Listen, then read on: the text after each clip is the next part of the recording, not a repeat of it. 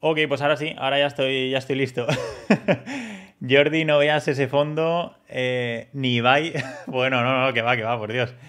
Al, final son cuatro focos que están aquí. Si enfoco la cámara así hacia abajo, veréis el desastre que hay de cables y, tonterías. Creo que me voy a quitar esto porque no, no me va a hacer falta, ya no se escucha duplicado. Bueno, me escucháis bien, ¿no? Eh, confirmado ya. Eh, perdonad, pero ya, os digo, hace, hacía bastante tiempo que no hacía directo por aquí por YouTube. Y, bueno, entre que he, cambiado el equipo y tal, pues voy, voy un poco. Voy un poco perdido. Pero bueno, perfecto. Ya veo que, que estáis comentando por ahí. Me alegro que os hayáis conectado un domingo a las 8. Eh, gracias por, pasar este ratito, espero que valga la pena. Estaremos 40 minutos, una horita, depende un poco de los ánimos que tengáis. Por mí no, hay problema, hasta que mi mujer llame a la puerta y me reclame. Pero bueno, hay suerte, los peques han quedado dormidos, así que genial. Bueno, eh, un placer, lo mismo, Nacho, un placer estar en, directo con vosotros. Roberto, gracias. Jordi, Adrián, Xavier, perfecto. Muchísimas gracias, Samuel, Alicia. Bueno, ya vais dejando las preguntas. Eh, la intención de este directo, como, como hice el otro directo con mi primer piso, la, la, serie de mi primer piso por habitaciones, vi que quedaron muchas dudas, a pesar de ser unos 10, 12 capítulos pues quedaron bastantes dudas por, resolver porque al final pues voy grabando cada momento y se va alargando la reforma y todo el proceso porque tengo que pensar en grabar y en contarlo para que se transmita de la manera correcta. Sin embargo, pues bueno, quedan dudas y por eso me gusta hacer un final, ¿no? El final de la serie con un directo para resolver y cerrar ese capítulo entero. Y en este caso lo he querido hacer también con la serie Mi primer piso de Rent to Rent, que como os he ido contando, pues no es una modalidad que me ha llamado especialmente la atención eh, en el sector inmobiliario. Eh, me gusta más ser, ser propietario, el hacer la reforma y luego que el, peso, el piso sea mío, pero bueno, como sabéis, este piso era, era de un familiar, era de mi padre, entonces hemos llegado a un acuerdo de que el, contrato no es ni de 5 ni de 7 años, sino que es, de por vida hasta que o bien eh, espero que le queden muchos años todavía para disfrutar de, la vida de mi padre, o eh, que regulen eh, el tema de habitaciones, que eso es otra cosa que quiero profundizar, si os parece en el directo de hoy, me gustaría profundizar con vosotros y hacer una pequeña reflexión de la posible regulación y, el posible control y problemas que podríamos tener dentro del sector inmobiliario em, por una futura posible y, esperada regulación en el sector de las habitaciones. Ahora, si queréis, haremos una, eh, os haré una pequeña reflexión, me dais vuestra opinión también. Y genial, pero bueno, empiezo con ir dejando las preguntas porque voy a estar interactuando con todos vosotros. Iván Monteagudo ahí ha sido el primero, el más, el más madrugador. que comenta, ¿podrías explicarnos qué contrato has hecho, si de gestión o de explotación, y si facturas con IVA? ¿Cómo se declara? ¿Tiene deducciones? Gracias. Bueno, el rent to rent es un mundo, es un mundo y se puede hacer de mil maneras. Os explico por varias formas. Por ejemplo, lo más habitual podría ser el que yo eh, alquile, olvidaos de que es mi padre, en este caso yo se lo alquile a alguien el piso este alguien, por supuesto, con, su consentimiento eh, por contrato, pues me lo alquila a mí con el permiso de que pueda yo realquilarlo por habitaciones por contrato. Es decir, está pactado. No sirve alquilarlo y hacer el chanchullo de sin que se entere el dueño, lo realquilo. No, no. Esto es un negocio y tiene que ser algo, algo serio y, tiene, que, tiene que ser con el consentimiento del propietario. Por tanto, en el contrato debe estar y el problema es que eh, ahí hay eh, un, problema que tendría que hacerlo con una retención, es decir, facturar con retención de IRPF y ya habría una declaración. Por lo tanto, o a nosotros nos cuesta más alquilar ese inmueble o el propietario que nos lo está alquilando va a tener que tributar una parte con la retención, por lo tanto va a ganar menos, ¿vale? Y luego nosotros lo, realquilaríamos por habitaciones y tendríamos que facturar también, o bien eh, con IVA, lo nuestro sería una actividad, ¿vale? Sería una actividad económica. Eh, y por tanto tendríamos que tributarlo. Si lo hiciéramos de la manera correcta, por supuesto, si alguien lo hace de manera pues eh, chanchullera, pues, pues, pues no lo hará. Pero para hacerlo bien, nosotros tendríamos que facturarlo. Al final estamos haciendo una actividad, no es, no es un alquiler de nuestro inmueble, sino que al final estamos de, por así decirlo, de, de mediadores, de gestores, ¿vale? Entonces es una actividad económica y por lo tanto eso hay que tributarlo. Bien, ¿cómo lo he hecho yo? Pues nosotros lo estamos tributando todo, estamos pagando todos los impuestos que corresponden pero lo estamos haciendo de manera diferente. Eh, lo, mm, se puede hacer, eh, digamos que, bueno, os voy a contar el caso, el caso como lo, hemos planteado nosotros, que a, nivel fiscal es como, como, más beneficia, y es que directamente mi padre hace los contratos a los inquilinos. Yo no, yo es como si no apareciera por ahí, ¿vale? Él, bueno, realmente me encargo yo de que eh, de hacer todos los contratos eh, de los inquilinos directamente a nombre de mi padre, ¿vale? Yo ahí no aparezco en ningún lado, por lo tanto, me salto la figura de que mi padre me lo alquile a mí y yo lo realquilo a, a, los inquilinos, sino que directamente es mi padre el que hace el contrato final a los inquilinos y luego yo le facturo a mi padre por ese servicio, ¿vale? Le facturo mediante una, factura cada mes, cada trimestre, por lo que, lo que pactemos. Hemos pactado un precio y eh, pues al ser los dos autónomos, pues lo, tenemos mucho más fácil, ¿vale? De esta forma. Eh, esa es la forma en la que lo hemos hecho y, creo que es la más conveniente, pero claro, es complicado también que el propietario del, inmueble que nos lo va a alquilar pues sea autónomo también, es decir, se tienen que dar muchas, muchas situaciones, pero en el caso mío, si me lo preguntas Iván, como lo hemos hecho es así, el contrato lo hace directamente mi padre a los inquilinos yo me encargo de toda la gestión y luego se lo facturo a él mediante una factura mensual, ¿vale? O trimestral o como sea. Hasta ahora lo estamos haciendo mensual, pero lo he dicho, oye, lo hacemos al trimestre y así nos quitamos, nos quitamos jaleos. Bueno, más preguntillas. Alicia, ¿has verificado los ceses de empadronamiento de los inquilinos salirse? Bueno, en este concretamente todavía no se ha ido nadie. Llevan ahora mismo dos meses y medio, si no recuerdo mal, o un mes y medio no, dos meses y medio tienen que llevar ya, sí, porque cuando acabé con el otro empecé con la reforma del nuevo. Llevarán dos meses y medio y todavía no se ha ido nadie, entonces no lo sé, no, lo he hecho. Pero sí por contrato les pongo que para la devolución de la fianza es obligatorio que me den un documento en el que se muestre o bien la baja del empadronamiento o el empadronamiento en otra vivienda distinta, para evitar que, bueno, pues eh, se empadronen, paguen una mensualidad, se empadronen y se vayan del piso, pero dejen el empadronamiento ahí, ¿vale? Eh, para mí es, obligatorio, es decir, les permito que se empadronen. Con esto eh, es un punto más a la hora de que si viniera una inspección, eh, poder demostrar que es la vivienda habitual del inquilino y por lo tanto se lo permito. Es decir, para mí no, hay ningún problema. Hay otros que, prefieren no, permitirlo. En mi caso sí que lo permito, por supuesto, no, no hay ningún problema. Pero eso les pido que cuando se vayan se tienen que desempadronar si quieren que le devuelva la fianza. Es una, es una condición indispensable. Más preguntillas, a ver que no me salte nada. Emilio, eh, buenas noches, ¿escucha bien? Pues muchas gracias, Emilio. Javi, bestia, ¿fuiste al AFF de Andorra? No, no estuve, no, no he estado. Ahora, bueno, ahora os contaré. He estado. Estoy muerto, la verdad. Este directo casi no lo hago porque estoy muerto porque mm, hoy Hoy han entrado los inquilinos del, piso eh, que vais a ver el estreno de la serie esta, esta semana. Ahora, os contaré un poquillo, ¿vale? Pero hoy justo han entrado y esto esta semana ha sido una, una verdadera locura una verdadera locura de acelerar la reforma al máximo, amueblar al máximo. O sea, estaban terminando la reforma, estaban amueblando a la vez, estaban limpiando por otra parte, yo estaba publicando anuncios, ha sido una locura. Y por fin ayer entraron ya, eh, perdón, ayer firmé contratos y hoy han entrado ya. Eh, no, os quiero adelantar mucho porque me he currado el grabar esta serie, creo que, va, creo que va a ser de la serie que más, que más os va a gustar. La serie de mi segundo piso por habitación, de, de alquiler por habitaciones y se va a estrenar este martes, ¿vale? Quería anunciarlo también en este directo. Inicia el estreno. Los que vinisteis al evento de Un año para la libertad en Castellón, pues visteis ahí el primer capítulo en exclusiva en el cine Cinesa pero el resto para los eh, solo estuvieron 250 personas, pues para el resto eh, lo vais a ver este martes, ¿vale? A las 7, 7 y algo de la tarde va, va, a estar el primer capítulo de la serie y vais a tener un par de capítulos por semana, ¿vale? Por lo tanto, la serie va a durar un mes, mes y medio, eh, dos meses como máximo, del proceso, como siempre os cuento, desde que hago eh, la, compra en notaría, os lo cuento todo con los errores, porque han habido errores, por supuesto, han habido aciertos, hasta que cuento las cifras en detalle y por último un directo y os resuelvo todas las dudas, ¿vale? Este martes a las 7 estreno de la serie Mi segundo piso de alquiler por habitaciones, ¿vale? Inaru, enhorabuena por el canal, siempre con material de gran calidad. Muchas gracias. Mi pregunta es, ¿existe alguna diferencia entre el contrato hecho a los usuarios como propietario a hacerlo como subarrendador?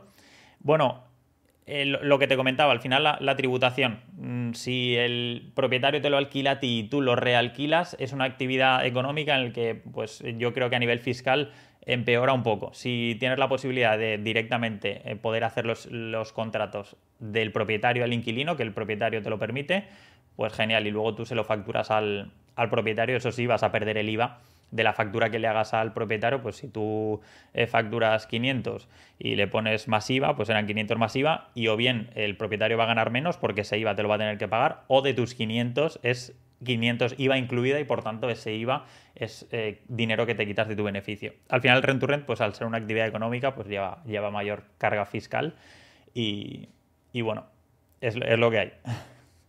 Emilio, yo ahora tengo el problema de subarrendado que no quiere salir de su habitación y no paga. ¿Cómo harías tú para que se vaya como subarrendador? O sea, que, que o sea, tienes un rent to rent y uno de tus inquilinos no te, no te paga y no se quiere ir, es lo que entiendo, ¿no? Pues ahí tienes un problema. Depende si lo has hecho por la LAO o por el Código Civil. Por el Código Civil no se, puedes pactar al final, es un, es un pacto entre, entre partes y entiendo que si has hecho un buen contrato blindado, pues tendrás mayor flexibilidad que por supuesto por la LAO, que está todo regulado y no hay, no hay por dónde cogerla, pero por el Código Civil pues tienes mm, diversas opciones como eh, pues si no paga del 1 al 5, el 6 ya se, puede, o sea, al, final lo que, te, lo que tú y el inquilino pactéis y estéis de acuerdo, siempre que no esté, eh, que sea una locura, yo que sé, que te, que te, pague mm, yendo a la habitación cada noche, ¿sabes? Cosas así, pues evidentemente no sería legal, pero eh, acuerdos lógicos de, oye, si no me pagas del 1 al 5, el contrato se da por finalizado y tienes que abandonar del 5 al 10, cosas así, o perderás la fianza, pues cosas así. Es más, es más flexible eh, si, es, eh, si lo haces por el Código Civil. Depende del contrato que hayas hecho, ya te digo. En mi caso, si me dejasen de pagar, por supuesto, por contrato tengo que del 1 al 5, si no paga, eh, pues eh, se le da una penalización de por cada día que pase son 10 euros más y, si de 5 a 10 sigue sin pagar, se da por finalizado el contrato y fuera. Fuera, ¿qué opciones hay? Pues yo no te, no te puedo decir aquí en directo la que haría yo, pero evidentemente no, no iría a una comisaría a denunciar que no está. Eh, ¿Vale? si necesitas ayuda, escríbeme. Bueno, yo, tampoco voy a ir ahí, pero si necesitas que la comunidad te, te apoyemos, ahí nos escribes y, y a ver si entre todos podemos hacer algo. Pero vamos, que no. Yo, desde luego, tal y como está la legislación, eh, la justicia, si tarda dos años, no es justicia. Entonces, bueno, hay que tomar. Hay otras alternativas, sin lugar a duda. Eh, siento no, no, ser, no, poder ser más explícito, ¿eh? Mira, em, comprar un chalet con ocupas. A ver, si, si compras un chalet eh, o un piso, lo que sea, con ocupas, ya sabes lo, que va a decir ahí. Eh, tienes, que, tienes que solucionar el marrón. Yo por ahora no me metería en eso, sí que estoy, sí que he hecho alguna práctica ya con, José Muñoz, que habréis visto algún vídeo, me he metido en algún chalet con ocupas. Chale, bueno, no pisos, pisos con ocupas. Y es algo que por ahora no, me metería, pero que le voy perdiendo el miedo poco a poco. Depende un poco de lo que puedas negociar con el, con el ocupa y el tipo de ocupa que sea antes. Yo por ahora no, no me metería nada. Emilio, eh, no sirve de nada mi pregunta al no subarrendar tú. Ah, vale, pues nada. Jorge, ¿qué problema habría si aparecen si aparecen empadronados?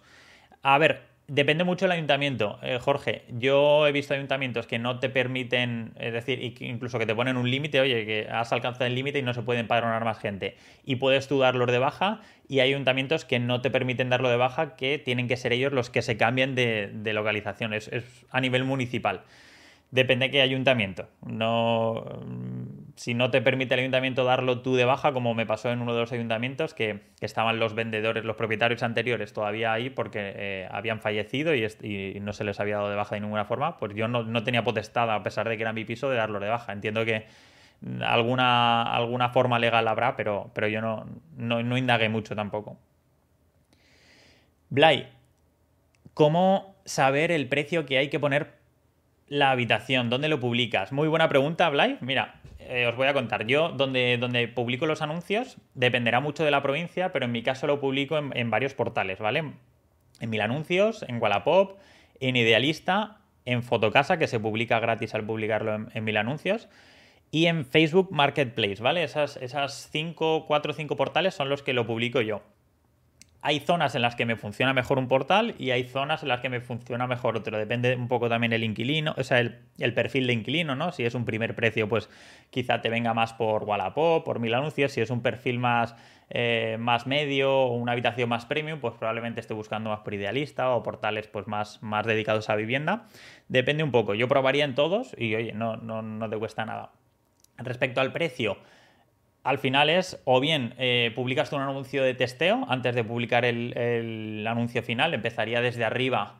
Eh, yo qué sé, si tú crees que el precio medio, bueno, primero visitar, por, por, por supuesto, eh, las, las, estadísticas, los anuncios que hay publicados, ¿vale? Publicar algo similar de lo que vas a tener tú y por un precio superior al mercado, ¿vale? Y ver un poco los contactos. En habitaciones te digo que hay demanda, pero no, no está la demanda tan brutal que existe en el alquiler tradicional. ¿Por qué? Porque hay mucha más oferta de habitaciones a día de hoy que oferta, uy, que tiro el micro, que oferta de eh, alquiler por eh, tradicional, que no hay casi oferta. Entonces, hay menos oferta, pero hay demanda, sigue habiendo demanda. Entonces empieza con un precio alto, ve bajando ese precio o lo cambia las fotos y publica a un precio más, más económico y así irás sabiendo un poco el precio de mercado.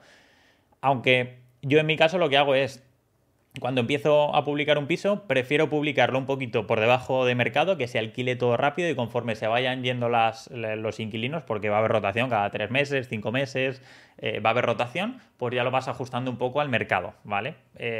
no te sirve de nada tener la habitación un mes parada por querer cobrar 30 euros más al mes. Si vas a bajarlo 30 euros es, cuatro días que la tengas vacía. Entonces, pues alquílala un poquito por debajo de mercado, tenlo lleno y cuando se quiera ir alguien, pues tienes un mes entero de preaviso que te haya dado para eh, volver a estudiar un poquito el mercado y ver, publicarlo incluso antes de que se vaya, eh, el interés que hay a un poquito por encima. Eso es, eso es como, lo, como lo hago yo.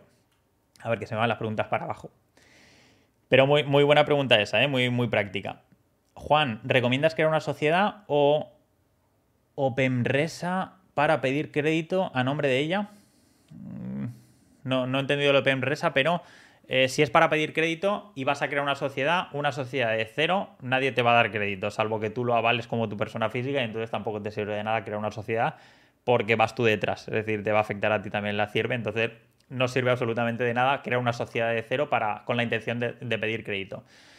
Si es una sociedad que ya tiene una actividad, de dos, tres años con unos rendimientos positivos, eh, que, tienes movimiento, tienes activos, tienes empleados o lo que sea, y de cara al banco, pues eh, es, solvente dar crédito, ahí sí que es interesante probablemente el empezar a pedir crédito desde esa sociedad pero desde cero crear una sociedad para empezar en este sector con la intención de pedir crédito no te va a servir de nada porque cualquier banco, cualquier financiera te va a pedir que lo avales tú como persona física y por tanto para eso lo pides tú como persona física y ya está, porque es, lo mismo. Incluso te van a dar peores condiciones de financiación eh, si es sociedad que si es, si es persona física en la mayoría de casos.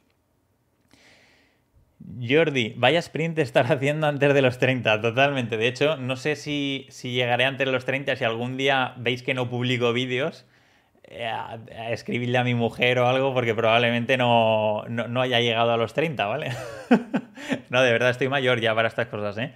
Yo lo voy notando que cada, cada piso que voy haciendo me cuesta más. ayer estábamos destrozados. Yo lo, digo, mira, da igual, no lo alquilo este mes, vamos más relajados, pero al final sale, pero, pero sí, hay que apretar, no queda otra. Es que en este último año eh, hay que apretar como sea, Jordi. Alicia, ¿qué, eh, ¿qué, capacidad de caldera has puesto? En esta, eh, que son cuatro habitaciones, una, una doble, o sea, cinco inquilinos, con, un, con uno de 100 litros eléctrico, te sobra. te puedo decir, tanto como el piso de Castellón, que es igual, y el piso este de, de Rent to Rent en Valencia, ningún problema, nadie se ha quejado nunca de que falta agua caliente. 100 litros yo creo que, sobra. Para el nuevo, el de 11 inquilinos, ahí ya, es del doble, pero ya os contaré en la nueva serie, ¿vale, Alicia? Aitor, ¿puedes contarnos claves para hacer un buen contrato de rent to rent entre el propietario y subarrendadores? Bueno, aquí tampoco te puedo ayudar mucho porque ya te digo, solo he hecho un rent to rent, no soy experto ni muchísimo menos en este sector y además el rent to rent que he hecho es un tanto especial porque al final es mi padre y un padre y un hijo y de hecho entre, entre él y yo no hemos hecho un contrato más que un contrato verbal y, de fiarnos el uno del otro. Así que no, entre nosotros no hemos hecho ningún, ningún contrato, ¿vale? Lo único, el, el contrato que se hace entre el propietario y los inquilinos, ahí sí que, sí que hemos hecho, ¿vale? Siento no poder ayudarte, Hitor, no, no, soy, no soy experto en esto y tampoco me termina de acabar. ¿eh? Habéis visto que es una rentabilidad altísima del 70 y pico por ciento, o sea, es decir, he invertido 8.500 euros, creo que era, y, en un año y medio he recuperado ya esos 8.000, o sea, ya he, hecho, ya he duplicado el capital en un año y medio, que eso ni, una criptomoneda te, te, lo hace prácticamente, ¿no? pero, pero no sé, no, me termina de, convencer y si queréis os cuento ahora, o os cuento ahora un ratito la reflexión de eh, que el que esté centrado 100% en el rent to rent podría tener algún problema de cara al dentro de dos años, un año, porque esto lo van a regular, tarde o temprano lo van a regular. Y no es lo mismo tener un piso en propiedad que en un determinado momento lo puedas volver a pasar a alquiler tradicional y que ese alquiler tradicional te siga pagando la, hipoteca o te siga cubriendo los gastos y demás, a tener eh, un piso alquilado ya a precio de mercado de alquiler tradicional, haber invertido 8.000, 10.000, 15.000 euros en una reforma para adecuarlo por habitaciones y que te regulen el mercado de las habitaciones y te encuentres con un piso eh, en el que has colocado 10.000 o 15.000 euros de tu, de tu bolsillo para poder alquilarlo por habitaciones y de repente te digan que las habitaciones tienen que tener como mínimo 15 metros o que los pisos tienen que tener al menos 80 metros para dos habitaciones, 120 metros para tres habitaciones o dos habitaciones, un baño máximo, no puedes tener tres habitaciones por un baño, entonces dependerá de las características que tenga el piso. Eh, muy probablemente el 80 o 90% de pisos que hay actuales eh, para alquiler por habitaciones, pues eh, o bien lo tengan que reformar y adecuar de nuevo y donde antes que habían cuatro habitaciones, con la regulación que salga, quepan tres y por tanto ya no sea tan rentable alquilarlo y tengan que, tenga que deshacerlo pues eh, ahí podríamos encontrarnos con un problema. Y como os digo, el que sea propietario, pues siempre lo puede volver a pasar al alquiler tradicional y más o menos pues la rentabilidad bajaría, pero, pero bueno, tiene la opción ahí. Pero es que el que tenga un rent to rent y haya dejado un dinero en un inmueble que, es, que, es, que no es suyo y ahora se encuentra que no lo puede explotar por habitaciones porque no le sale la rentabilidad o tiene que volver a reformarlo y a pesar de reformarlo ya las habitaciones, mm, los ingresos que le darían ese menor número de habitaciones no cubriría todos los gastos o ya no sería tan rentable, pues ahí se podría encontrar con algún problema. Esa es, una pequeña reflexión que además hice en el, en el evento ahí en Castellón y que creo que, que podría ser un poco el, problema que podría ocasionar la baja, una, una, posible bajada de precios en el, en el, sector inmobiliario. El que regulasen las habitaciones de manera contundente. Ahí estamos comprando todos, hemos visto una oportunidad en la que, vale, eh, nos han aplicado la ley de vivienda, no queréis que alquilemos por tradicional, no pasa nada, nos vamos al alquiler por habitaciones, que encima tenemos mucha más rentabilidad. Pero si regulan el alquiler por habitaciones, pues probablemente ya no sea tan atractivo el invertir porque eh, pues no podamos generar esa, alta rentabilidad. Y si hay una inseguridad jurídica en el alquiler tradicional y también la hay en el alquiler por habitaciones porque ya no se permite tanta flexibilidad como antes, pues o bien nos pasamos al alquiler por literas o al alquiler por horas de habitaciones o, es que... Eh, pues, pues, bueno, el mercado al final se va a ir ajustando. No, no quiero yo sacar aquí la bola de cristal, pero bueno. Bueno, dicha esta reflexión, ¿eh? Un saludo, muchas gracias. Joan, que llego tarde, nada, tranquilo, Joan es un crack también. Que emite una propuesta además de, para, el evento del año que viene, que mm, pues eso, anuncié que iba a hacer eh, un evento, el, eh, eh, bueno, el gran, el gran evento, el, Día de la Libertad, ¿no? El, cuando alcance, cuando cumple los 30 años, que es el 6, 7 y 8 de septiembre del año que viene, 2024, pues quiero hacer, de hecho quería hacer solo ese evento, pero me, me animaste a ir un poco entre todos a hacer uno antes, por, por lo dicho, si me muero antes de llegar a los 30, pues por haberlo, haber contado algo. Y Joan me, me, mandó una foto el otro día de, de, un, de un, edificio súper potente para hacer el evento, pero yo creo que, que, se ha pasado, se ha pasado de, de, aforo, no creo que, se, que sea posible, pero bueno, a ver, eh, iba a hacer el rent rent con mi madre, ya que se le acaba de ir un inquilino y el alquiler está muy bajo. Y no se puede subir el alquiler con la nueva ley de vivienda. ¿Sería buena opción? Por supuesto, vamos, yo te, animo a hacerlo. Eh, depende, mira a ver dónde está el inmueble. Si está mm, en Madrid, si está en Valencia, si está en Castellón, en Alicante, Comunidad Valenciana, en la mayoría de provincias no tienes la limitación todavía. ¿eh? Mira a ver porque solo está en algunas zonas en las que no se puede actualizar.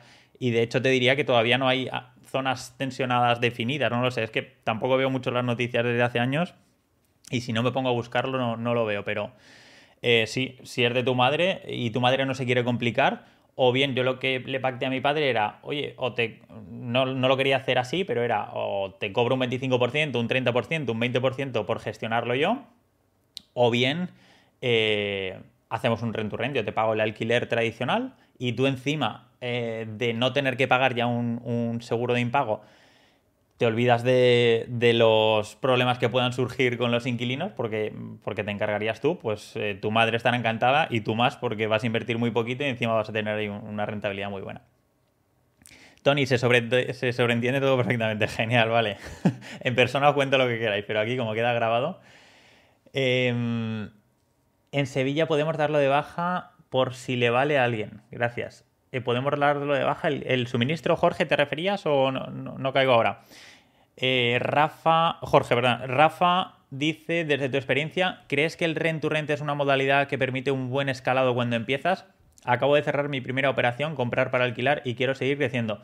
Por supuesto, eh, para, para escalar, es, te diría, es la, metodología, ¿no? la tipología dentro del sector inmobiliario que menos capital eh, necesitas para, para crecer por tanto, si, estás empezando, por supuesto que, podrías probar. A mí no es una modalidad que me encante, pero para, crecer, eh, sin duda, te va a venir genial. Y para capitalizarte y luego con eso comprar o decidir lo que quieres hacer con ese capital, pero ten en cuenta que serías como una empresa. Al final estás montando un negocio, no estás, no estás invirtiendo. El rent to rent para mí no es una inversión, es, montar una empresa, ¿vale? De gestión de, de alquileres. Juan, hola, ¿invertirías en un piso para alquiler si vivieras fuera de España? Y más aún si tienes otro en propiedad que se compró cuando vivías en España.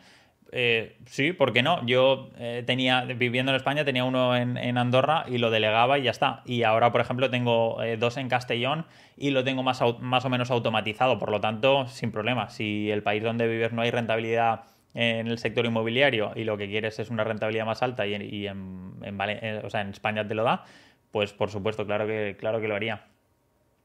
Juan, ¿podrías razonar un poco mi pregunta, por favor? ¿Cuál era tu pregunta? Ah, vale, entiendo que la, que he respondido. Em, Tony, si vives fuera, a ver, si vives en un país donde ganas más dinero del que ganarías en España, con más razón, hay fórmulas, hipotecas no residentes, totalmente de acuerdo, sí. Es la pregunta de, Juan. Tema impuestos, vale. Ah, vale. Eh, gracias, Tony. Mi preocupación va más a razón de los impuestos. Pues mira, si el país está dentro de la, de, la zona euro, tienes una tributación. Si está fuera de la zona euro, como podría ser, por ejemplo, eh, Andorra, pues eh, vas a tributar, si no recuerdo mal, es un 27% sobre los ingresos, ¿vale? En caso de que tengas un inmueble en, alquiler, pues vas a tributar un 20, si no recuerdo mal era un 27, un 26, un 27% sobre los ingresos que te dé ese inmueble. No vas a poder deducirte ningún gasto de nada, ¿vale? Sin embargo, si lo metieras en una sociedad, ese inmueble, tributarías los primeros dos años al 15% sobre los beneficios, es decir, meterías todos los gastos, si tienes eh, inmobiliarias, si tienes gastos de, lo que sea, el IBI, las basuras, todo eso lo podrías meter como gasto, y tributarías el 15% sobre los beneficios y los dos años eh, siguientes, pues el 23 o el 25%, como, como esté la ley en cada momento. Pero si yo viviera en un país fuera de la zona euro, sin duda mis inmuebles estarían dentro de una sociedad porque a nivel de tributación te compensa más. Si vives en España, por supuesto, está mucho mejor tratado el, pagar impuestos como persona física y no tanto como sociedad, ¿vale?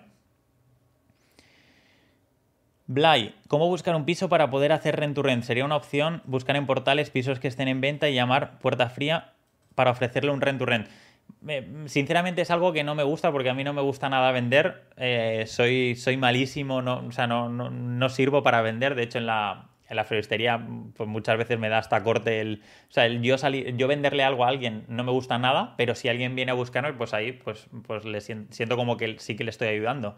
Es lo que decía, en la floristería había veces que eh, por yo que sé, tenemos complementos de bombones, eh, botellita de cava, y a mí me, sabe fatal el, decir, el preguntarle a la gente, oye, ¿quieres poner una dedicatoria por unos 50 más, unos bombones por tal?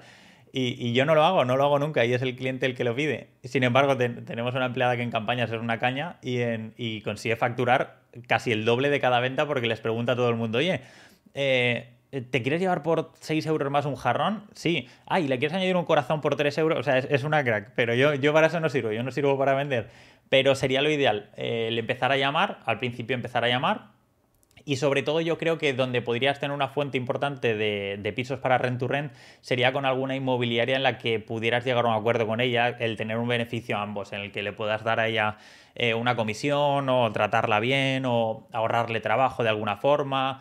eh, que queden contentos, por ejemplo, todos los pisos que salgan ya directamente, que la inmobiliaria haga el trabajo por ti, es decir, que sea la inmobiliaria la encargada de convencer a ese propietario de que es mejor alquilártelo a ti y que tú lo realquiles por habitaciones porque se va a ahorrar el seguro de impago, se va a ahorrar eh, el tener la gestión con los inquilinos y encima tú vas a bonificar de alguna forma a la inmobiliaria y la inmobiliaria va a estar contenta contigo porque queda muy bien con los clientes y al final, pero eso es a base de hacer y hacer y hacer y yo es algo que no estoy dispuesto a pasar por ahí porque no, no es algo que me motive, pero por supuesto eh, hay que hacerlo, o sea, si, vas, si estás dispuesta a crecer ahí, eh, pues, pues creo que es importantísimo. A ver, que no se me vayan las, las preguntas.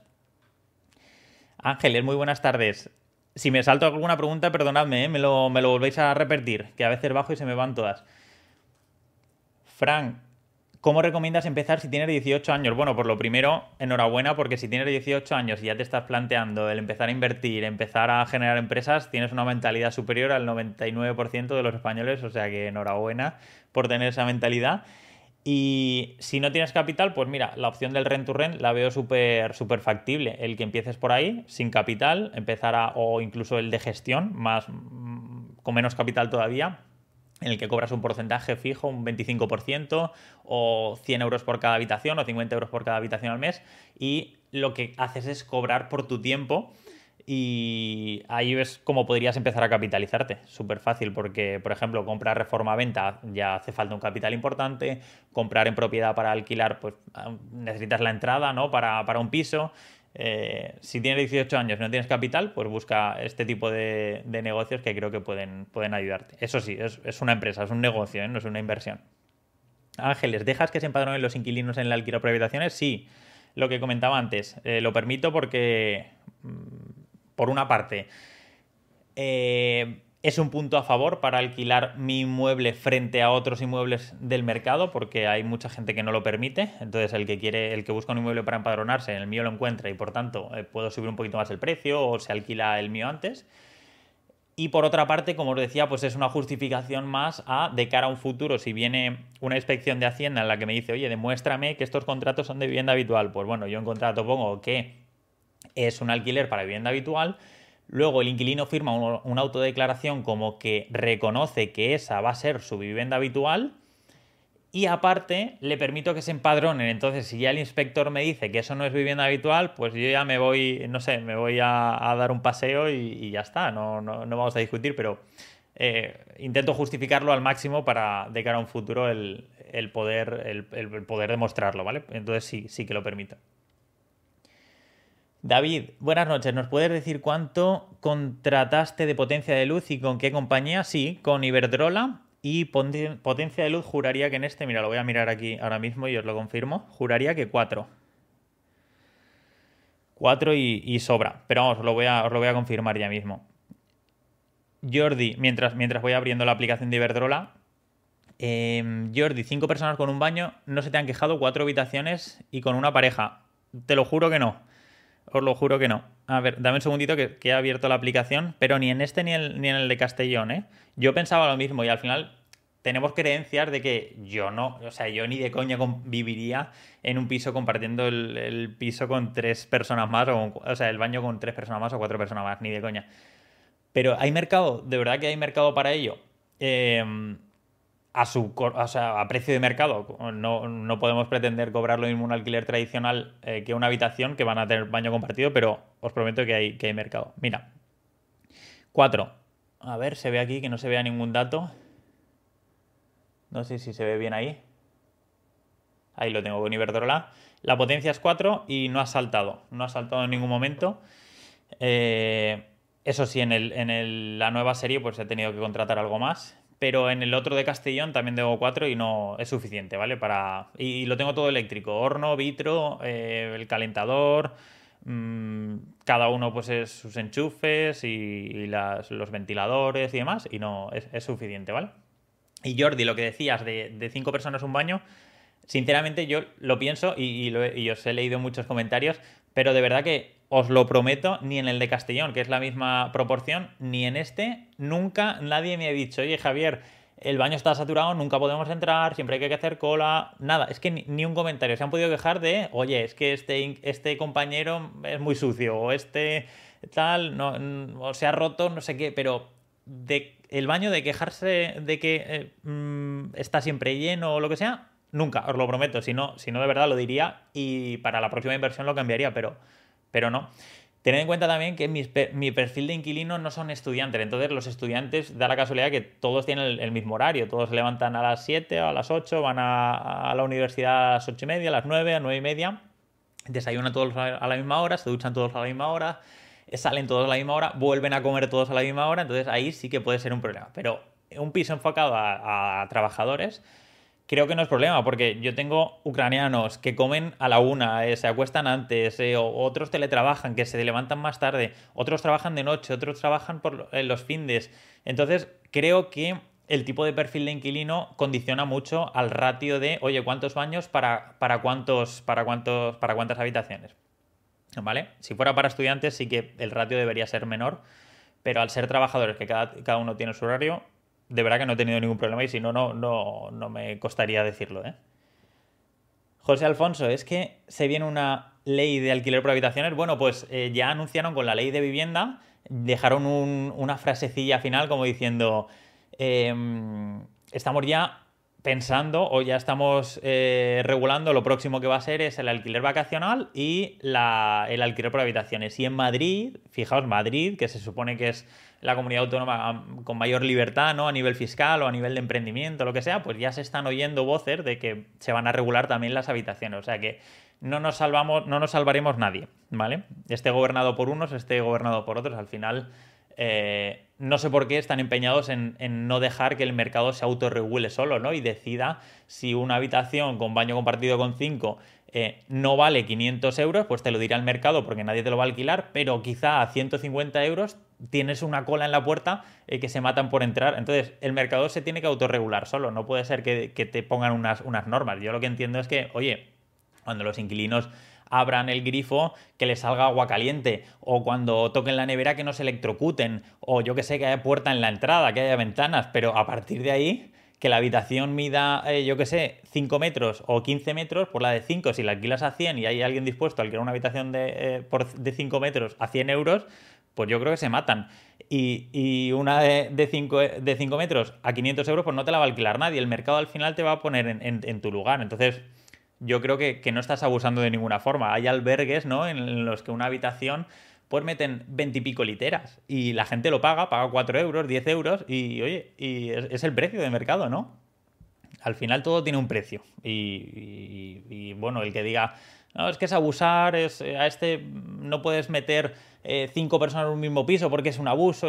pues bueno, yo creo que al final el mercado se regula solo y, todo tiene un precio, todo a su justo precio, pues el mercado te dice si es, si es correcto o no es correcto. Pero bueno, sí, viene una ley de habitaciones y eso creo que podría ser un, inconveniente gordo para, para los inversores inmobiliarios. Pero bueno, veremos. Tampoco hay que adelantarse a nada porque también sacaron la ley de vivienda y va a ser la leche de problemática. Y luego habéis, habéis visto que nos, incluso nos ha beneficiado ¿no? en mayores rentabilidades y demás. Zyker Play, Javier, una pregunta. Si tienes eh, una SL, ¿cómo tendrías que facturar eh, por el contrato de explotación o gestión? ¿Lo hace todo el propietario y tú le facturas por la gestión? ¿Y cómo lo declararía? Bueno, si lo hicieras una SL, al final es como si lo tuvieras tú como autónomo, como persona física. sería hacerle una factura por mes a mes por el coste de gestión más el IVA, ¿vale? Tendrías que, tendrías que, ah, vamos, las facturas tendrían que ir con IVA. Rubén, lo que tienes que hacer es no regular, lo que tienen que hacer es no regular el alquiler. Completamente de acuerdo lo que te digo, que haya unas condiciones de salud mínima, igual que tú vas a un restaurante, ¿no? Todos hemos ido a McDonald's y hemos comprado una hamburguesa de un euro y es, es, la peor hamburguesa que hay, ¿no? Pero vale un euro, entonces, ¿estás dispuesto a pagar un euro por, por esta hamburguesa que está malísima? Pues sí, eh, se vende un montón de hamburguesas de un euro.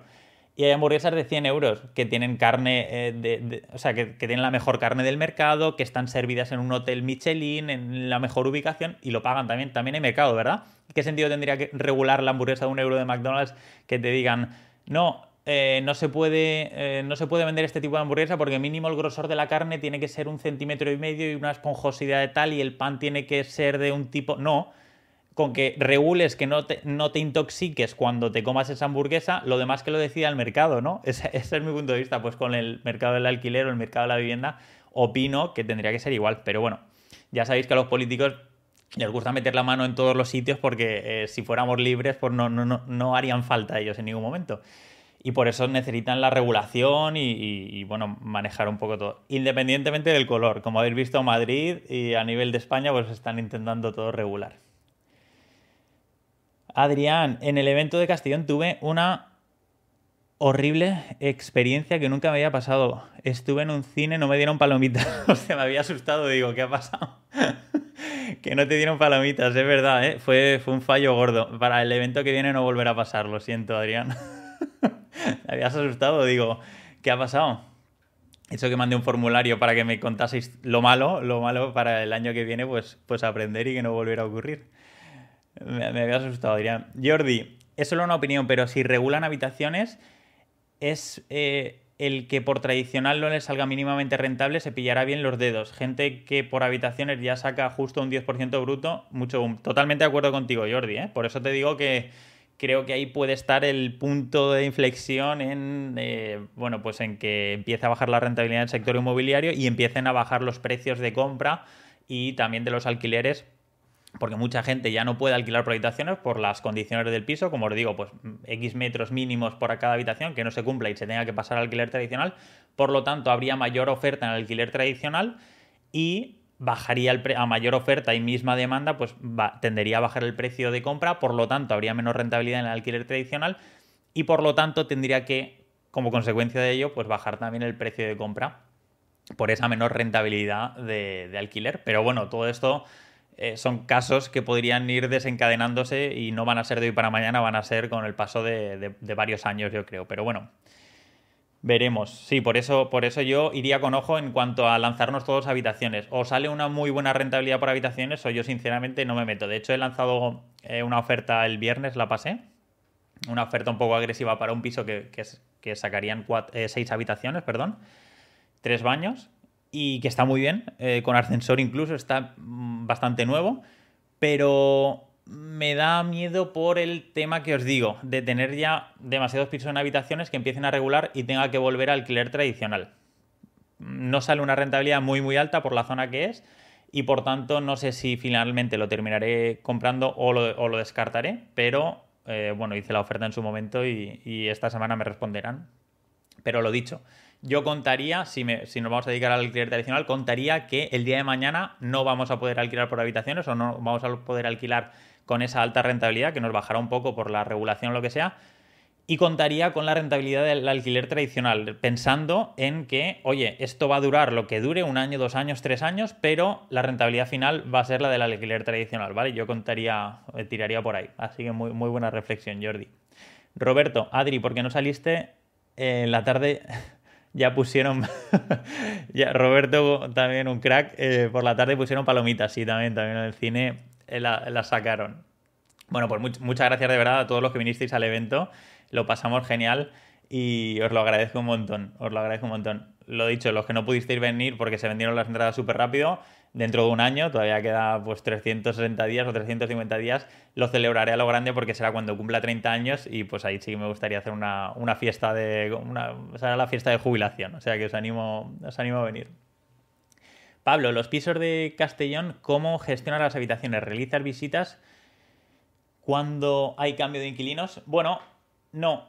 Yo lo tengo, a día de hoy lo gestiono todo yo porque, porque estoy en, fase de, crecimiento en este último año. Probablemente a los 30 empiece ya a delegar más y por lo tanto baje mi rentabilidad pero lo gestiono todo yo, es decir, incidencias. Cuando hay una incidencia que se ha roto un grifo, pues eh, yo recibo la incidencia del inquilino y yo gestiono eh, el contratar a un reformista para que vaya ahí, le pago a distancia y ya está, no tengo que ir.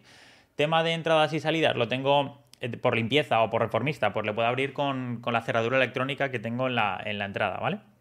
Y lo único que delego es lo único que no, no puedo yo ya teletransportarme allí y es el tema de las visitas. Sí que me encargo yo de publicarlo en los portales y demás, pero eh, convoco a todos eh, a un día, una hora o varias horas diferentes y hay una persona de confianza que va ese día y yo le, pago a esta persona por, hacer ese trabajo de, enseñar el piso. Todo lo demás lo tengo yo, entonces es lo único que, tengo que delegar. Oscar, pregunta de examen que casi nadie me sabe contestar. A ver, a ver, ojo, porque yo no, soy experto, ¿eh? A ver, si durante tres años no he subido el alquiler al mismo inquilino, ¿qué tanto por ciento lo puedo subir en este 2024? Gracias como siempre.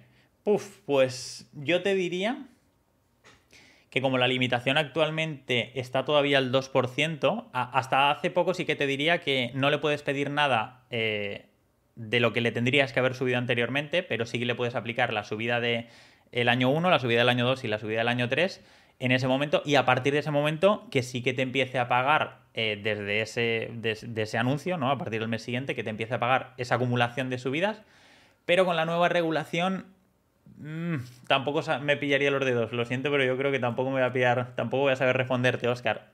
Yo diría que un 2% porque está limitado al 2% y el año que viene un 3%. Creo que no, no podrías acumularlo como se, podría, como se hacía hasta ahora. No lo sé, no lo sé exactamente, lo siento no poder ser tan claro. Pilar, ¿cómo lo automatizado? Si te refieres a cómo lo he automatizado yo, el tema de la vivienda, pues con al final con, la cerradura electrónica permitiendo pues el poder actuar a distancia un poco. Si, si era otra pregunta, eh, de nuevo, porfa. Eh, Pilar, yo creo que el 3% solamente. Eh, si, es este año, un 2%. si lo vas a actualizar, yo me esperaría enero. Bueno, haz el cálculo. Eh, si dos meses, ¿cuánto es un 1% de diferencia frente a, al 1% de 12 meses del año que viene? No, mira a ver. Eh, Play, hola Javier, me gustaría que me informase sobre el contrato con el propietario. ¿Es preferible explotación o gestión? Te lo digo por las deducciones.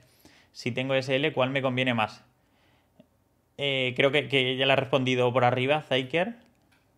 Yo eso lo haría como. Si tienes SL, pues. Eh, y, el propietario te lo permite, pues hace el contrato directamente del propietario del inquilino y así que se puede aplicar la bonificación del 60% en el caso de que sea vivienda habitual y tú le facturas desde tu SL al, propietario con IVA y ya está. Es como lo haría yo, ¿eh? pero hay, mil formas. Depende un poco cómo sea tu caso, te convendrá o no. Eso ya te recomiendo que lo hagas con un asesor fiscal o lo que sea. Y al ser vivienda habitual, ¿no te podrían obligar a que el contrato fuera por la LAU? Bueno, ese es el eterno debate, que, ningún inspector, o sea, no hay una ley clara en la que te diga que la vivienda habitual de un alquiler por habitaciones tiene que ser por la LAU. Mm, o sea, puede ser vivienda habitual por el Código Civil, pero ahí está el eterno debate. De hecho, entre asesores fiscales tampoco hay diferentes opiniones en el que por el Código Civil sí que puede ser, eh, sí que te puedes aplicar la bonificación del 60% por ser vivienda habitual. Hay otros que dicen que no, que solo puede ser por la LAU al depositar fianza. Está un poco en el aire y dependerá de el inspector que te toque en el caso, en el supuesto caso de que te viene una inspección en, en un plazo de 4 o 5 años. Yo, como lo estoy haciendo, es por el Código Civil, me voy a aplicar en la renta del año que viene la bonificación del 60%, porque como os digo, yo considero que no estoy defraudando diciendo que es vivienda habitual, yo alquilo a la gente para vivienda habitual, y si se van a los tres meses, o a los seis meses, o a los nueve meses, pues no es mi culpa, no les voy a poner una pistola en la cabeza para que no se vayan y el inspector me diga que sigue vivienda habitual. Pero bueno, eh, estoy abierto a que me dé inspección y el inspector de turno que solo tenga en mente recaudar, recaudar, recaudar, porque sabéis que van a comisión, y entonces me diga que, no, que no me puedo aplicar esa bonificación, pues ya está, asumir las consecuencias, y o bien pelearé, depende del momento en el que me pille, eh, y o bien pelearé o no pelearé, pagaré la diferencia y ya está. No, no queda otra. Jesús, yo, yo estuve trabajando en Argelia y compartí el baño con 40.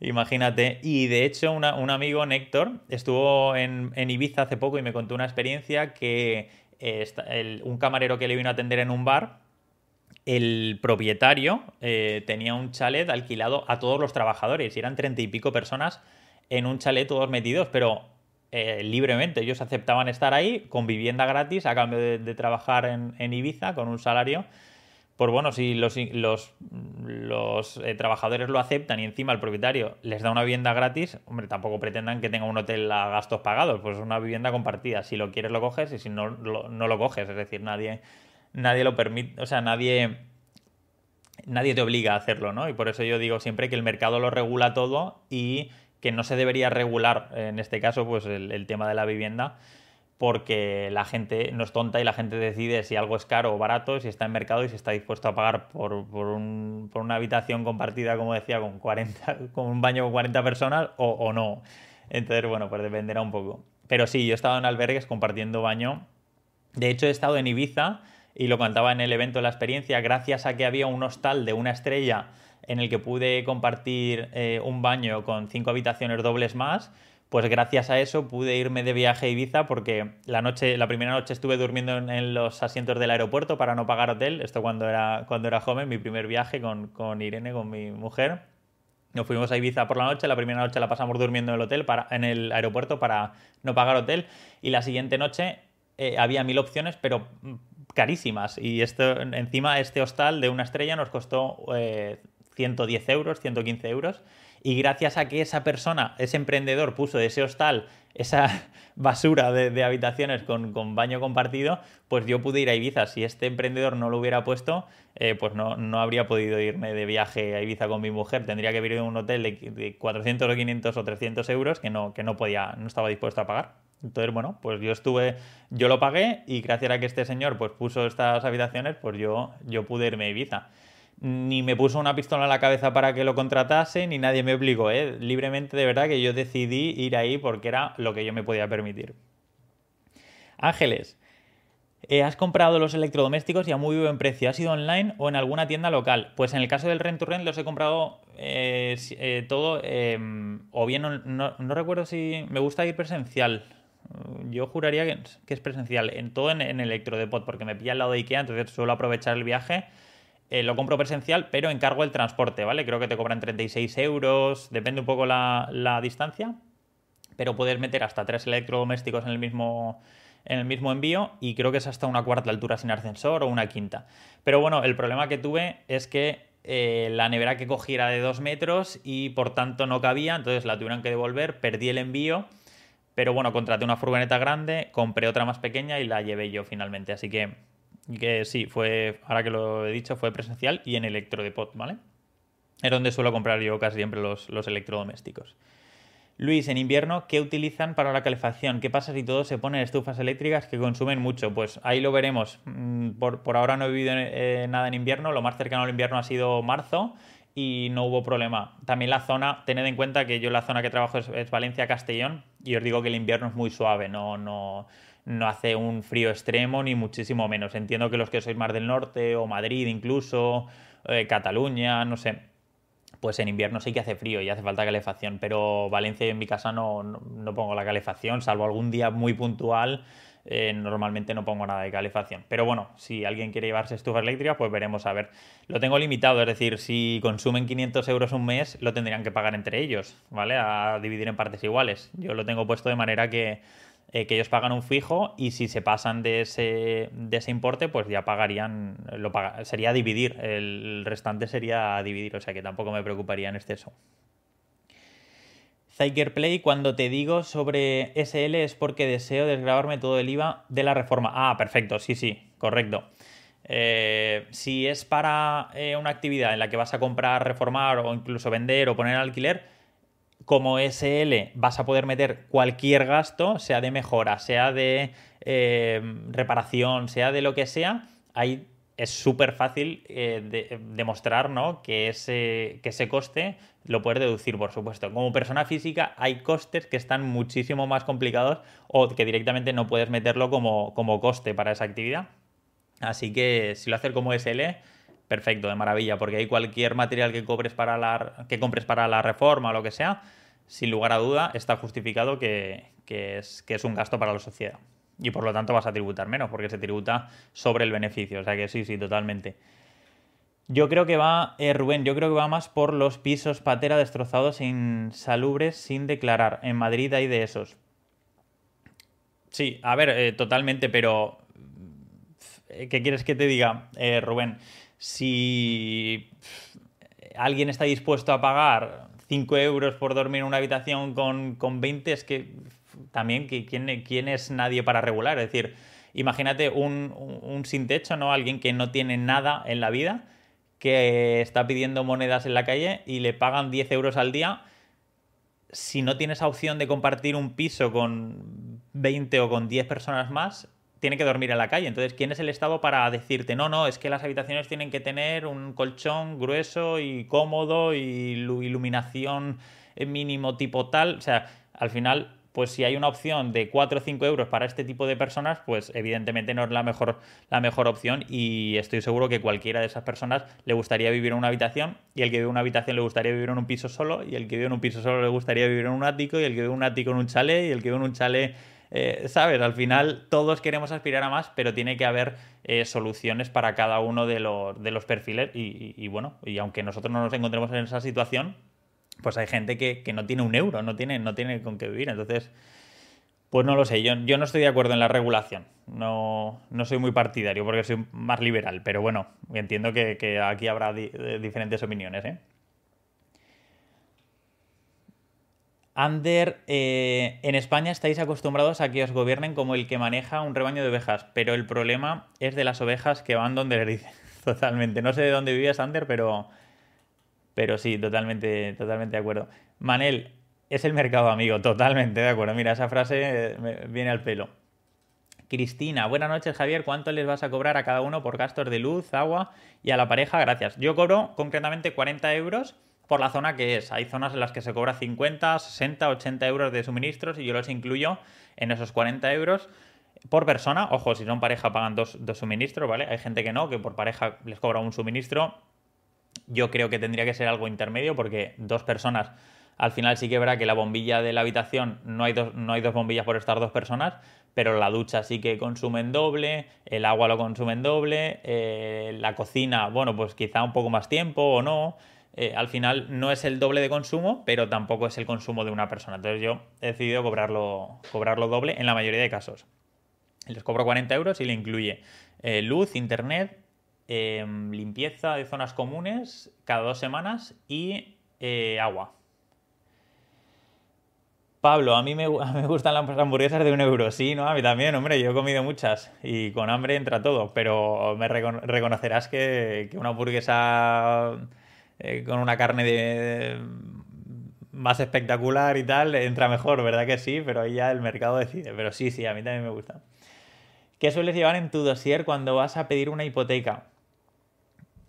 Yo tengo una carpeta, no, o sea, al, banco realmente no, no, suelo llevar nada porque lo mando todo de, forma electrónica. Tengo una carpeta con pues renta, eh, nóminas actualizadas, mm, toda la documentación. Me hago como en el email suelo preparar, pues mira, tengo tantos inmuebles que facturan tanto y tengo tantas hipotecas que son tanto, entonces en total de cash flow me queda esto al mes, aproximado al año, tal, pero luego lo justifico con las rentas. Le hago como un resumen para que el que vea el email, o sea, en físico no me gusta mucho, pero el que lea el email, pues ya vea todo y vea que soy una persona organizada y, que estoy haciendo negocio con esto, pero, eh, pero que tengo buena intención. Pero físicamente no, no me gusta. Tony, hay mercado, sí. Pablo, sobre todo regular espacios comunes, salón, cocina y baño. Sí, eso es lo, que pretenderán, me imagino. Cristina, Javier, ¿cuánto tiempo tardan en responderte cuando lanzas una oferta de precio por la vivienda? Eh, depende si es particular, depende si es de banco. Si es de banco, normalmente, pues 3 a 4 días laborables es lo que pueden tardar en, responder. Y si es particular, depende un poco de la inmobiliaria. Hay inmobiliarias que conforme tú lanzas una oferta, eh, se lo comunican directamente al vendedor y hay otras que miran mucho el día de la semana, que es, por ejemplo, si se acerca el fin de semana, suele ser mal momento para comunicarlo. Porque si imagínate si le comunican una oferta un viernes, pues tiene el viernes por la noche, el sábado y el domingo para pensarse la oferta, hablar con el cuñado, hablar con el marido, que opine todo el mundo y al final llega el lunes y normalmente no la aceptan. Sin embargo, igual le plantear la oferta un martes y, por la urgencia, pues el miércoles ya te dan respuesta. Depende, depende mucho de, la inmobiliaria, no hay nada no hay nada pactado, pero si es particular, normalmente en un día o dos eh, tendría que responder. Tony, ¿dónde has encontrado esta última vivienda que comentas que has lanzado oferta agresiva y qué ciudad? Castellón, Valencia, Alicante, Castellón también.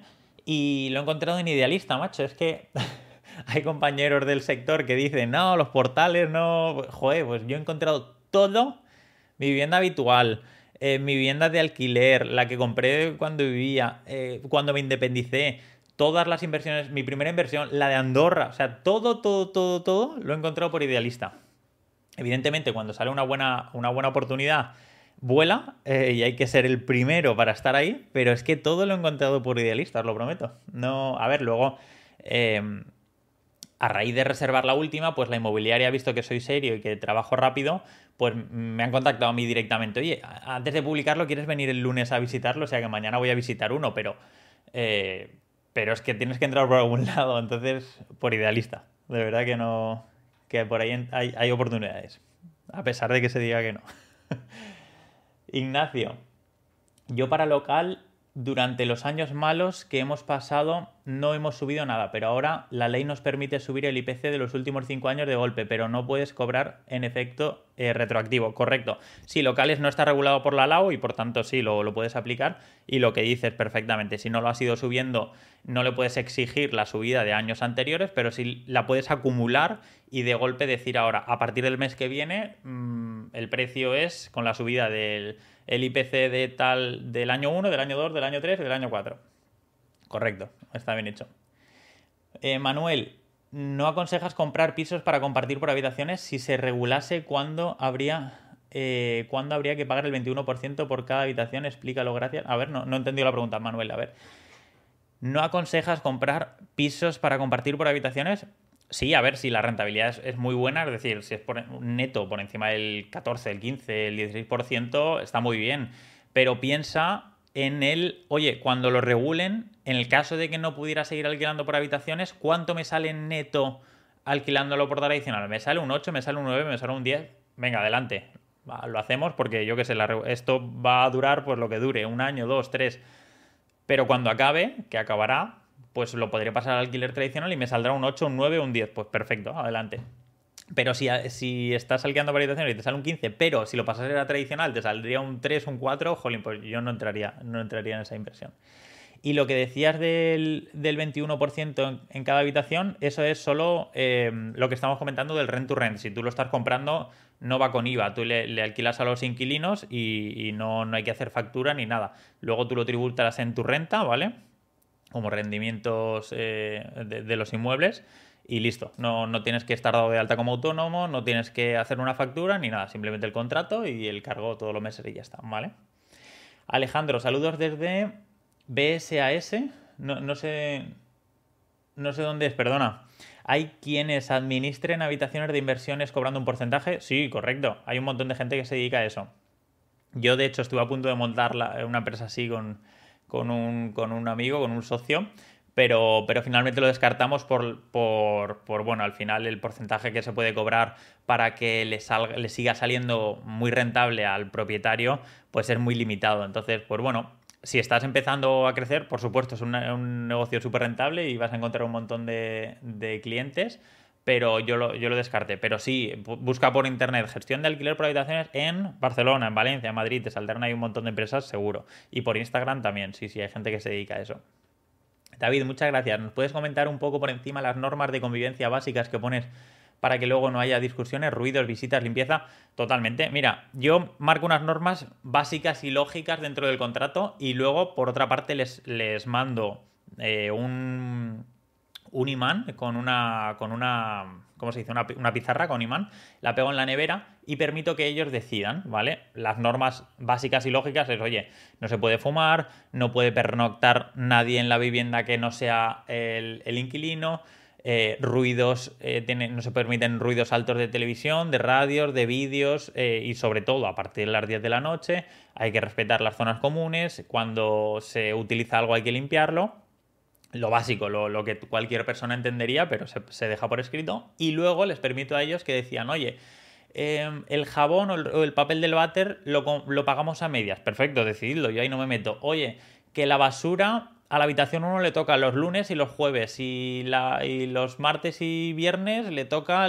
yo qué sé, lo que sea, me da igual, que lo decían entre ellos. Yo ahí no me meto, no entro porque si yo marco las normas y las incumplen, el responsable de mediar soy yo. Sin embargo, si delego esa, esa, responsabilidad entre ellos, ya se apañan entre ellos, ¿vale?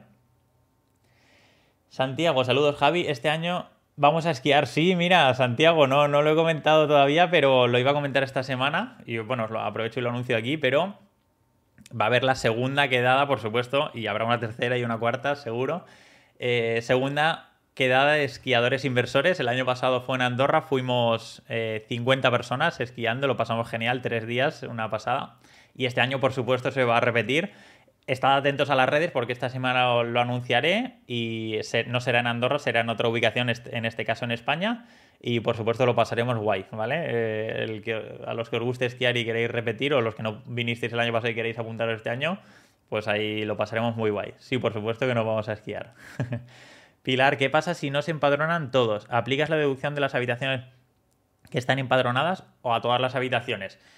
Pues mira, en la renta Pilar solo puedes declarar tres inquilinos por cada inmueble, no te deja más. Es decir, cuando haces la renta no te permite el programa poner, yo que sé, si han habido 10 inquilinos ese año, pues no te lo permite, solo te permite añadir a tres. Entonces, bueno, pues puedes poner o los últimos que han estado, o los que sí que se han empadronado, o los que han estado más tiempo, lo que tú consideres.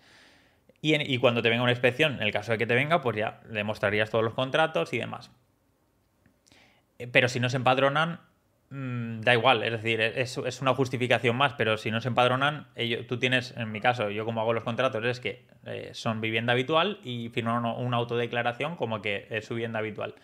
Y yo lo aplicaré igual.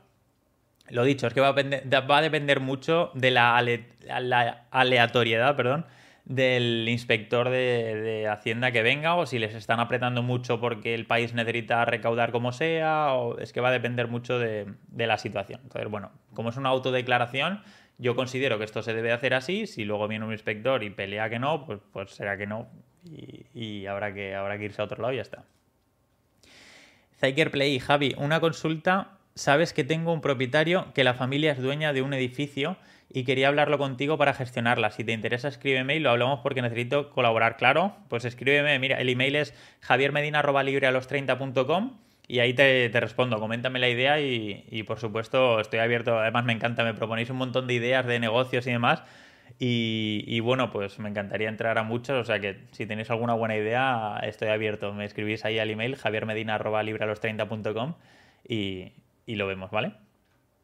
Manel, es lo que dices, ya eh, yo gracias a vivir en un zulo, tres años pude ahorrar para hoy día tener mi piso bien. Totalmente de acuerdo, Manuel. Y seguro que en esos tres años que estuviste sacrificado estabas pensando en, oye, algún día voy a vivir en un piso mejor. Y probablemente hoy estés pensando en, oye, eh, sueño con, en lugar de vivir en un piso, vivir en, un adosado, o vivir en un chalet, o vivir... Es que todos, es, es ley de la naturaleza, ¿no? Aspirar a más pero el mercado lo, tiene que regular el propio mercado y no, y no los políticos. O sea que totalmente de acuerdo contigo y, enhorabuena por haberte sacrificado esos tres años. Pilar, regulan pero no dan soluciones, totalmente de acuerdo. No, por no entrar en política, no, no, voy a, no voy a alargar mucho la respuesta, pero de acuerdo contigo, Pilar. Iván, ¿tienes plantilla o explicación del tipo de contrato por habitaciones? Gracias. Eh, bueno, el contrato de habitaciones es lo único que no, comparto en abierto, solo lo comparto con eh, los que son eh, libres, los que están en la comunidad de libres, ahí se lo pueden descargar todo y, es el contrato que yo uso, tampoco es el que yo, el que diga es, tiene que ser este, o es el que yo uso, lo comparto, el que quiera le sirve o el que quiera modifica lo que sea, pues lo tengo, lo tengo publicado ahí. Y os podéis, vamos, cualquiera os podéis unir, es un precio ridículo, sale creo que a 8 euros al mes y os podéis unir en, bueno, librealos30.com barra unirse, ¿vale? Lo tenéis en la descripción del, del, directo, ¿vale? Jesús, eh, ¿qué te parece Torrefiel, Los Riols y Tres Forques para alquilar por habitaciones? Bueno, en Valencia vas a tener, vas a tener demanda en prácticamente cualquier zona, así que si es Valencia... Eh, yo tiraría adelante. Lo que pasa es que el precio de compra pues, es un poquito más alto, pero me gusta Valencia para alquilar por habitaciones. De hecho, Castellón diría que, eh, nos hemos pasado. Había una noticia que era, no, la encuentro ahora, no me da tiempo a publicarla, pero eh, que la zona en la que más ha subido la oferta de alquiler por habitaciones es en Castellón, un 180 y pico por ciento, algo así. Y hay que ir con ojo, ¿eh? hay que ir con ojo porque nos podemos pasar todos y entre todos haber saturado ese mercado y que ya no sea tan rentable. Pero como os digo, pues el, el mercado se regulará solo y cuando deje de ser rentable, pues dejaremos de comprar en Castellón y nos iremos a otras zonas y, iremos cambiando. Pero ojo, ojo con Castellón, ¿eh? que, que dije que era muy rentable, pero, pero ojo que puede dejar de serlo. ¿eh? Eh, Tatiana, ¿recomiendas al comenzar contratar un asesor o gestor? Sí, por supuesto. Eh, tanto si es como una actividad económica como, bueno, si, vas a hacer un alquiler tradicional, pues al final es buscarte un buen contrato y, poco más. Pero bueno, al final una consultoría con algún profesional, algún gestor, te puede costar 100 euros o, y, te salva de muchos problemas, o con algún abogado lo que sea. Eh, sí, por supuesto, el, invertir en ti es lo mejor.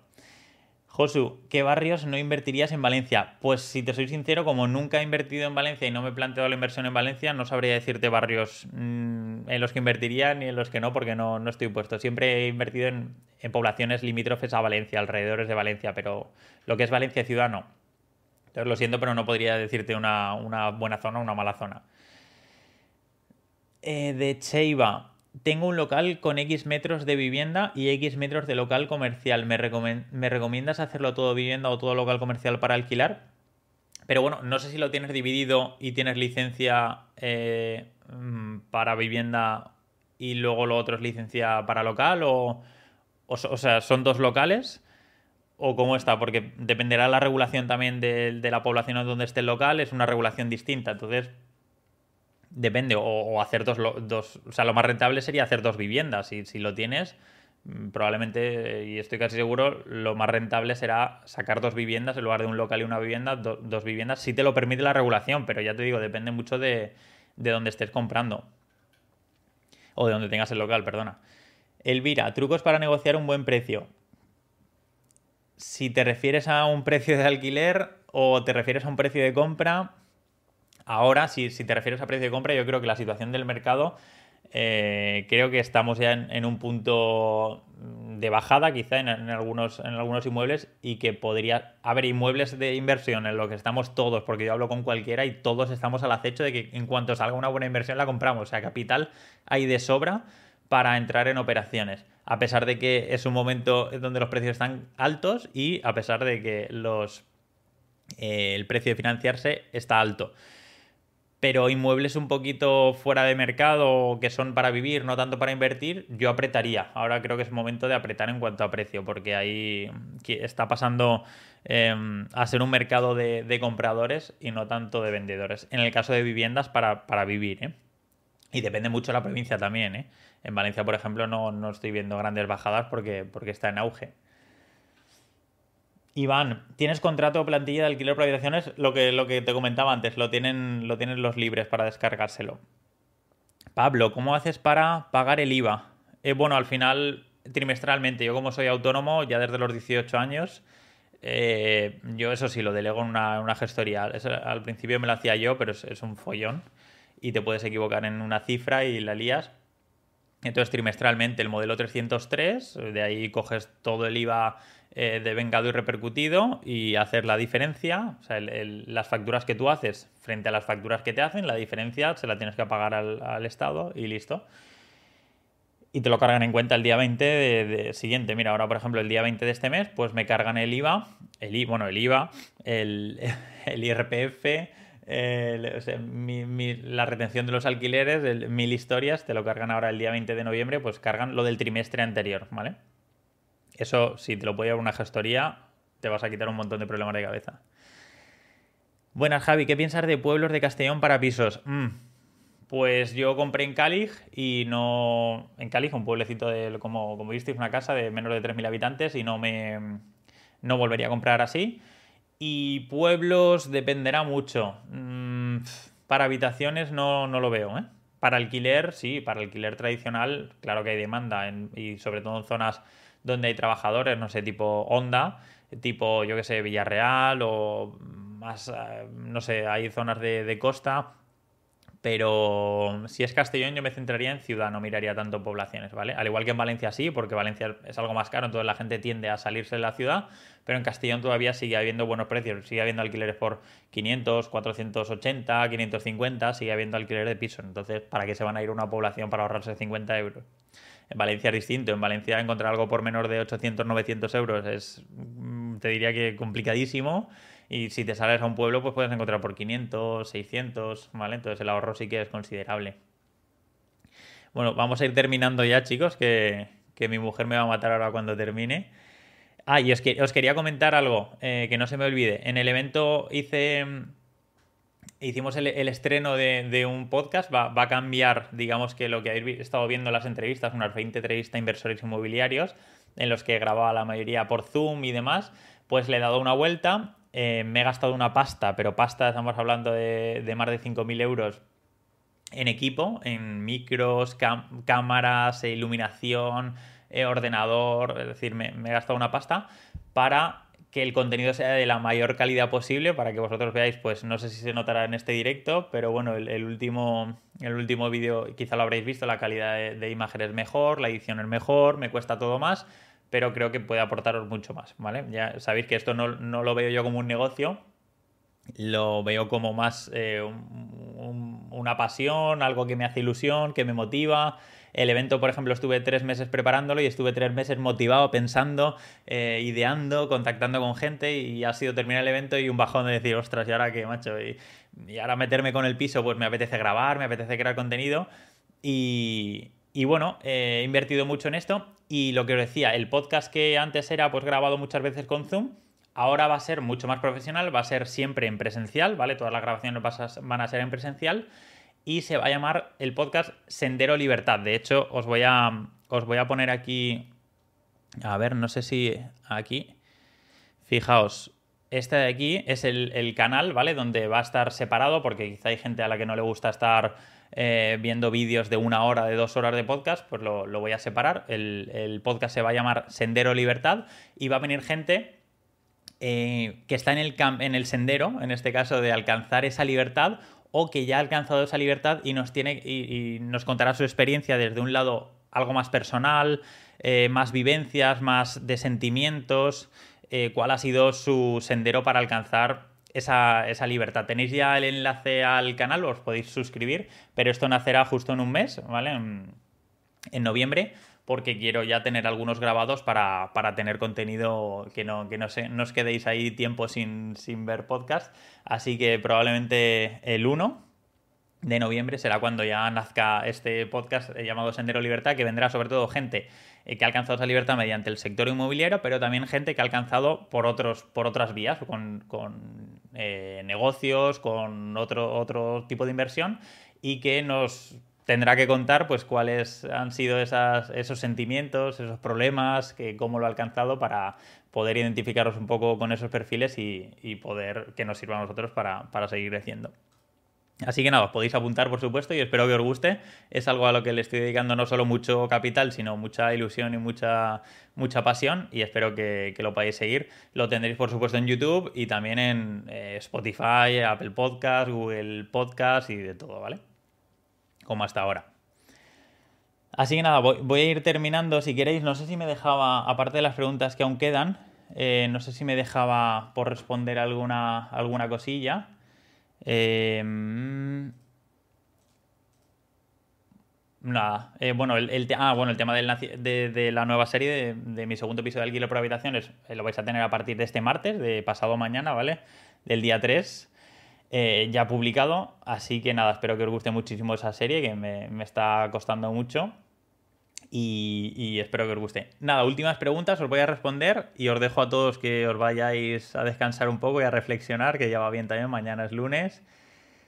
Em, Pablo, eh, ¿realizas tú las declaraciones personalmente o las delegas a alguien que conozca mejor las leyes para deducir y no tener futuras sorpresas? Siempre, siempre lo delego. Cada trimestre me reúno con la, asesoría y me dice, mira, esto es lo que hay, yo lo haría de esta forma, eh, vamos a meter más gasto eh, el siguiente trimestre, quitamos esta y lo movemos, o vamos a facturar ahora esto. Es decir, hay gente que sabe mucho más que nosotros y yo al final me doy cuenta que me gusta saber, yo, me gusta entender todo lo que me explica pero la presentación de modelos, el rellenar cada casilla, todo eso es algo que hacía y, que lo, delegué a los dos años porque era insufrible, de verdad. Así que sí, sí, lo delego y me parece baratísimo. Los 300 euros creo que me cobran al mes, me parece baratísimo.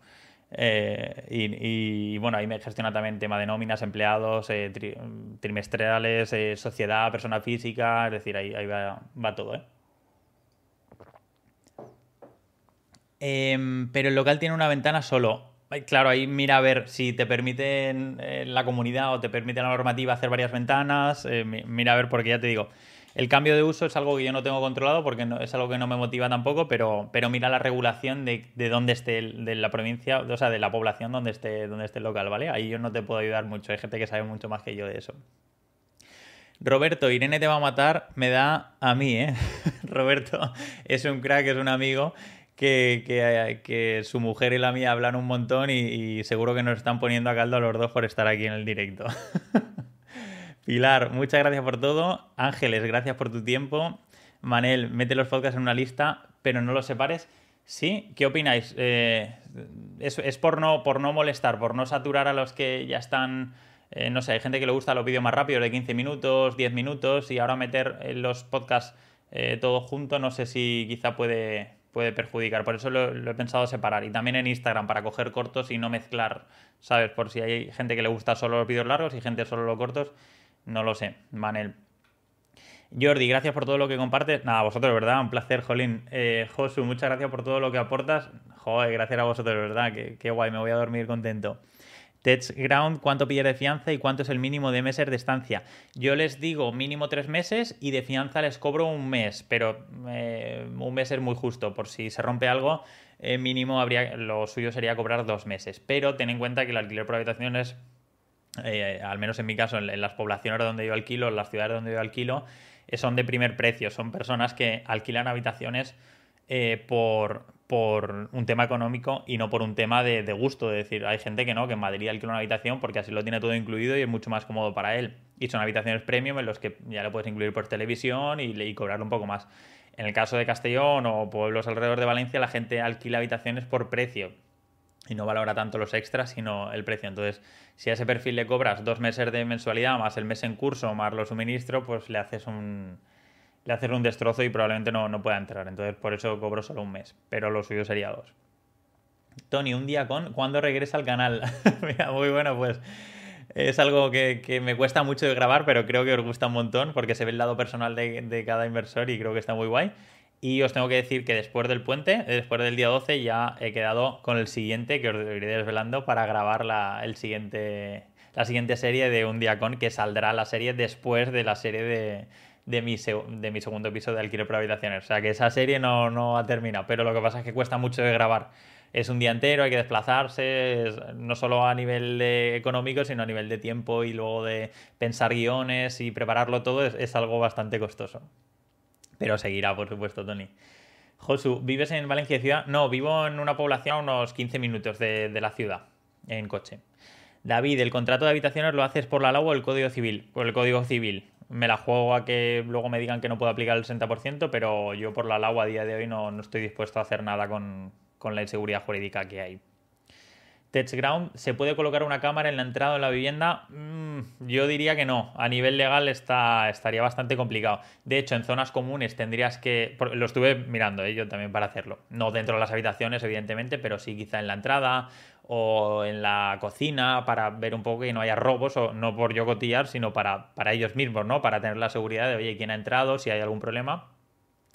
Pero es un problema y dejé de mirarlo. Si fueran zonas comunes, eh, lo tiene que poner la, eh, la comunidad, tiene que, tienes que poner cámaras, o sea, avisos de que vas a ser grabado en el portal, en la entrada, eh, la comunidad tiene que dar de alta un fichero de protección de datos en no sé dónde. Bueno, es un follón enorme a lo que no estaba dispuesto. Y dentro de la vivienda, imagínate que se cabrea un inquilino, te denuncia por tener una cámara y se, vamos, yo creo que se te caería el pelo. No sé hasta qué punto sea legal, yo diría que no. Y nada, hasta aquí chicos. David, gracias por todo máquina. Y Tony, pues muchísimas gracias chicos por estar, jolín, todos ahí tan conectados. La verdad que, que me encanta participar con vosotros, me encanta Ah, Roberto, dime, dime, dime tu pregunta, perdona, que me la he saltado, dices. Me he saltado. Le... Cópiamela de nuevo, que me la habré saltado, Roberto, porfa. Y así terminamos con tu pregunta y ya está. Y lo dicho, podéis, podéis suscribiros ya al canal eh, Un año para. Eh, perdón, Sendero Libertad.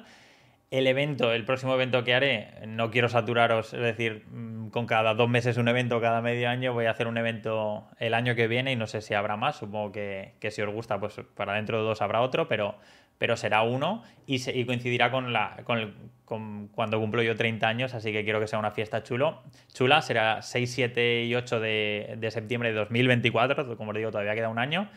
eh, pero será, pues eso, cuando yo cumpla 30 años. Y será en Valencia, eso ya está decidido también.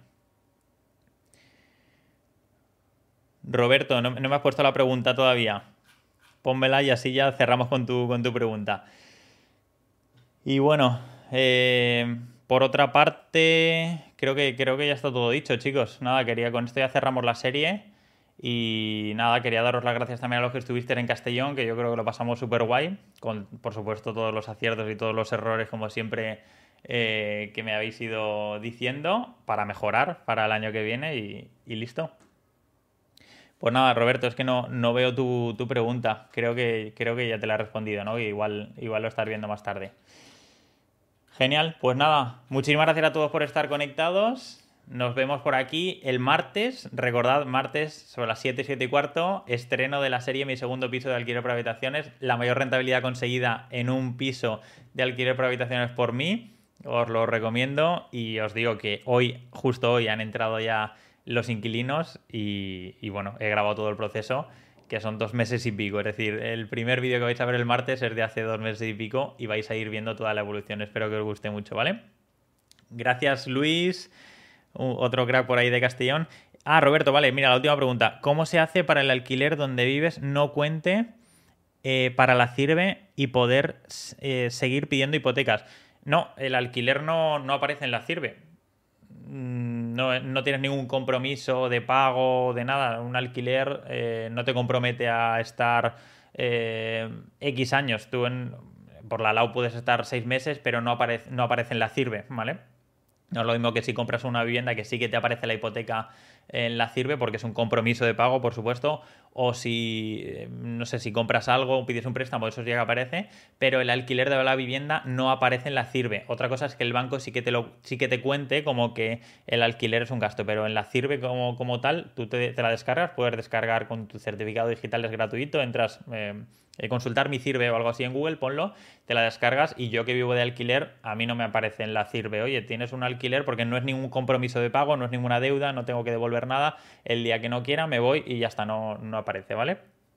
Bueno, pues respondí a esa pregunta. Eh, coches de bigotes, esperamos el martes, saludos, gracias máquina, Roberto, descansar que os lo merecéis los dos, familia.